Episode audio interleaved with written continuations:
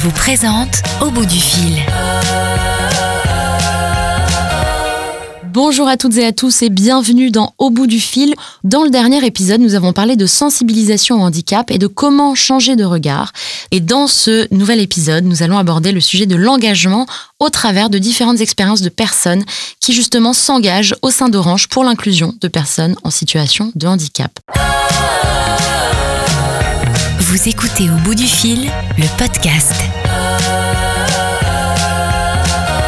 Pour en parler, j'ai l'immense plaisir d'avoir à mes côtés Guillaume Burel, responsable business et chiffre d'affaires, Régis Dubois, responsable de l'activité Wi-Fi, et Isabelle Thibault, responsable opération réseau en UPR Île-de-France. Bonjour à tous les trois. Bonjour. Bonjour Laura. Est-ce que vous voulez bien euh, me parler de vos rôles respectifs au sein d'Orange et de votre lien avec le sujet du handicap? Isabelle, à vous l'honneur. Bonjour. Euh, donc, euh, depuis cinq ans, bientôt, je suis coordinatrice du groupe H Bien euh, sur l'événement euh, en dit accueillant de l'Armor Cup. Et dans ce cadre-là, nous organisons un bateau qui suit la course, donc qui qui à son bord a des personnes en situation de handicap.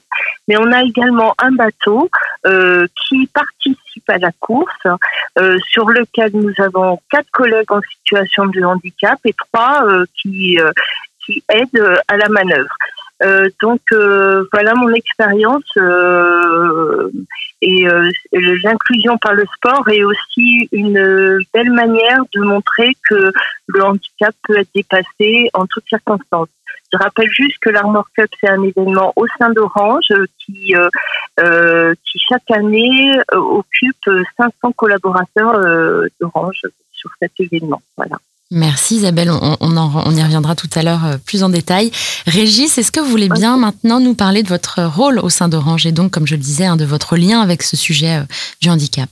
Oui, donc euh, moi je travaille au sein du marketing d'Orange Business Service et je suis manager d'une équipe qui est en charge de développer des solutions Wi-Fi.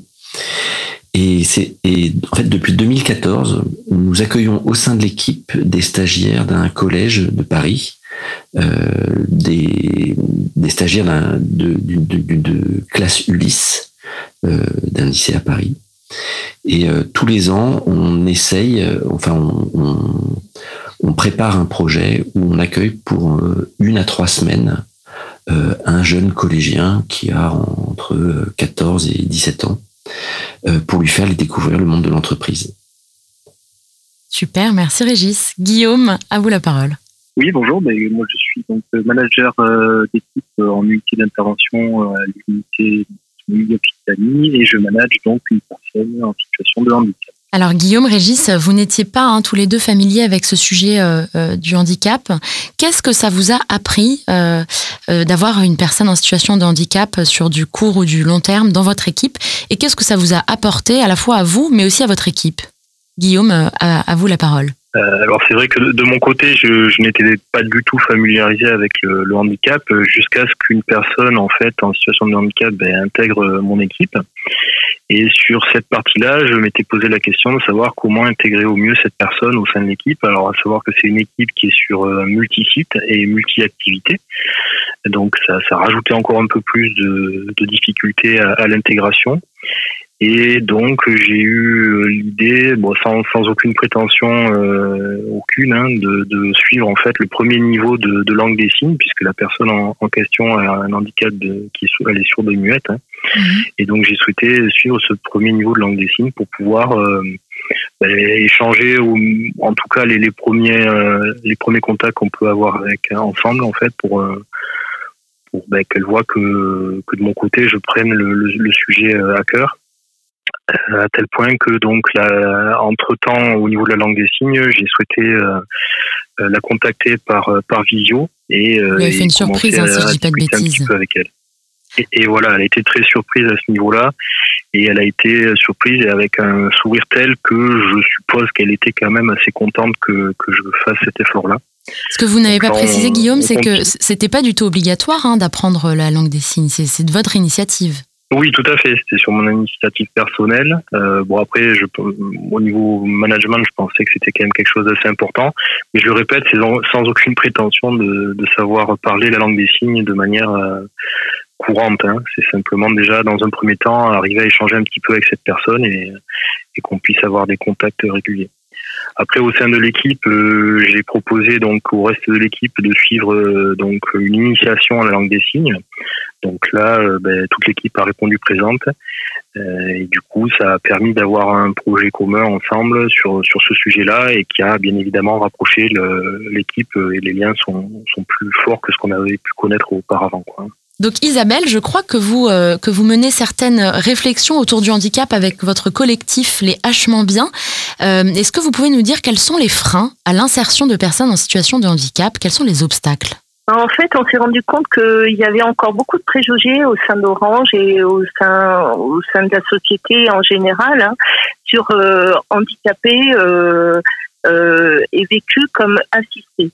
Or, euh, il s'avère que la majorité du temps, euh, les personnes en situation de handicap ne sont pas des personnes assistées, euh, qui sont parfaitement autonomes, euh, que par ailleurs, euh, un certain nombre de, des coéquipiers des hachements bien sont en bande de eux, donc ils occupent des postes à responsabilité, et que on peut travailler à haut niveau, même en situation de handicap euh, ils peuvent s'adapter à l'environnement de travail et être autonomes et que euh, ils peuvent totalement s'insérer dans une équipe et que c'est euh, une, une aventure humaine qui peut être menée.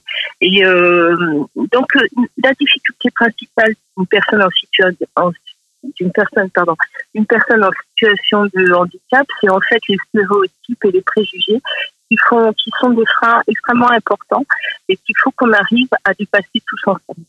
Alors, euh, Régis, évidemment, Isabelle vient d'en parler, hein, mais euh, quels sont les, a priori et les stéréotypes que l'on peut avoir en tête euh, sur l'insertion de, de, collaborateurs, de collaboratrices? En l'occurrence, vous concernant, c'est donc un, jeune stagiaire hein, en, situation, en situation d'autisme, je ne sais pas si on appelle ça comme ça, en tout cas un jeune stagiaire autiste qui vient une fois par an, entre une et trois semaines dans votre équipe. quels sont les a priori, les stéréotypes que peuvent avoir vos collaborateurs et puis la réalité derrière quand la personne, quand le stagiaire est là?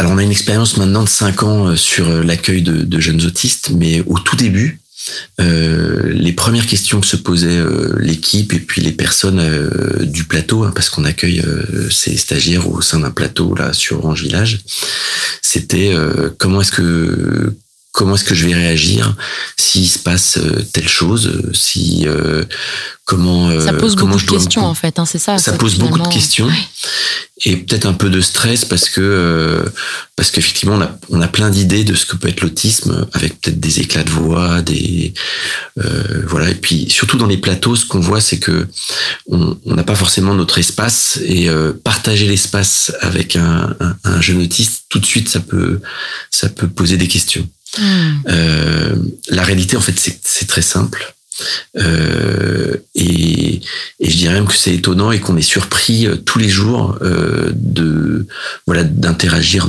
on va dire le plus normalement possible avec ces jeunes euh, qui sont avant des, des, des, personnes handicapées, sont surtout des jeunes ados mmh. euh, qui ont euh, leurs qualités et leurs défauts et qui, comme tout ado par exemple, passe sa vie sur son téléphone. Exactement, exactement. donc euh, voilà, donc ça, ça, on a, on va dire que on accueille aussi des stagiaires de troisième euh, de, de collège, euh, de collège, qui sont pas du tout en situation de handicap, et on a exactement les mêmes, les mêmes situations à gérer. Voilà. Donc c'est, en fait, c'est, il y a plein de stéréotypes, mais en fait, ça se passe très simplement une fois qu'ils sont là. Ça se passe très simplement, exactement, Merci. exactement. Merci Régis. Alors Guillaume, euh, en vous écoutant tous les trois là depuis tout à l'heure, euh, finalement, je, mon impression c'est que euh, l'insertion de personnes en situation de handicap, ça replace hein, finalement l'humain au centre, notamment d'une équipe. Est-ce que c'est quelque chose qui vous parle? Est-ce que vous le formuleriez de, cette manière? Est-ce que c'est ce que vous vivez vous? Ah oui, tout à fait. Effectivement, c'est vraiment l'humain qui reprend tout son sens en fait hein, dans, dans, tout ce qu'on vient de voir là. Euh, dans ces situations, ça permet de, de, reprendre un lien beaucoup plus fort dans, dans les équipes, euh, de voir des choses différemment aussi. Nous, par exemple, dans, dans l'équipe, ça nous apprend la rigueur, puisque dans les réunions que l'on fait, notamment téléphoniques, euh, comme il y a une personne qui traduit en langue des signes, ben, on est obligé de d'avoir une certaine rigueur, de parler chacun les uns après les autres en se nommant et en disant qui parle, etc. et ne pas parler tous en même temps.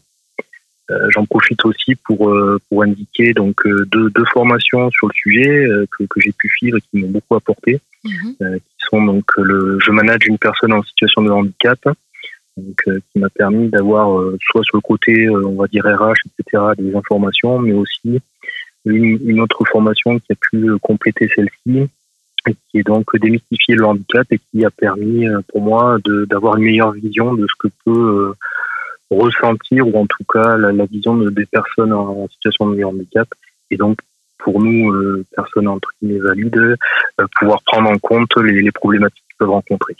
Donc c'est donc effectivement l'humain euh, a repris un sens beaucoup plus important au sein de l'équipe. Donc vous, vous, vous recommanderiez ces formations à, tout manager qui veut qui veut un petit peu mieux connaître le sujet et, et mieux appréhender la question. Tout à fait. Alors justement, c'est ma question d'après. Euh, je m'adresse à tous les trois. Quel conseil est-ce que vous donneriez à des managers justement euh, et à des équipes hein, qui, euh, ben voilà, comme on vient de le dire, auraient tout un tas d'a priori, de peurs, de, de, stéréotypes en tête sur la question du handicap? Qu'est-ce que vous auriez envie de leur dire, Isabelle À vous l'honneur? moi, je pense que c'est un challenge qu'il faut tenter. Enfin, il faut pas avoir de frein. Euh, il faut savoir qu'il peut y avoir des difficultés, qu'il y a sans doute un accompagnement, peut-être quelquefois des postes adaptés à mettre en place mais que euh, quand on écoute euh, que ça soit Régis ou, ou Guillaume, c'est une expérience d'équipe qui peut être extrêmement positive parce qu'elle peut rassembler une équipe autour d'un projet euh, d'accueil et, euh, et d'élargir euh, et d'élargir leurs horizons quoi parce que tout le monde n'est pas n'a pas autour de soi une personne en situation de handicap et que insérer une personne en situation de handicap dans une équipe mais pour cette personne, c'est extrêmement important. Donc, c'est extrêmement valorisant pour l'équipe euh, qui va l'accueillir et puis ça peut euh, offrir des perspectives à, cette équipe justement à trouver d'autres leviers pour avancer ensemble que la production ou, la tête dans le guidon c'est remettre l'humain au cœur comme disait euh, Régis tout à l'heure et, c'est important. C'est comme ça qu'on va avancer. Alors Guillaume, Régis, justement, quel conseil euh, rapidement est-ce que vous donneriez à, un manager qui se pose des questions et hésite encore à accueillir une personne en situation de handicap dans son équipe? Oui, donc tout, d'abord une question un peu pratico-pratique euh, en lien avec ce que j'ai dit tout à l'heure, c'est de suivre éventuellement une ou deux formations liées au handicap pour permettre de, dégrossir un peu le sujet et justement enlever les, les a priori qu'on pourrait avoir.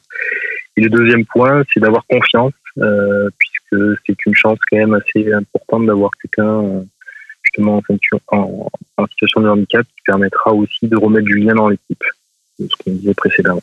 Régis alors, bah, je reprendrai un peu ce que disent euh, Guillaume et, Isabelle. C'est, euh, il faut pas hésiter à y aller. Euh, il faut avoir confiance et être persuadé que dans ce type de projet, on va être euh, bien accompagné et qu'on va trouver autour de nous et au sein de, des équipes d'Orange des gens pour nous soutenir dans, dans une telle démarche.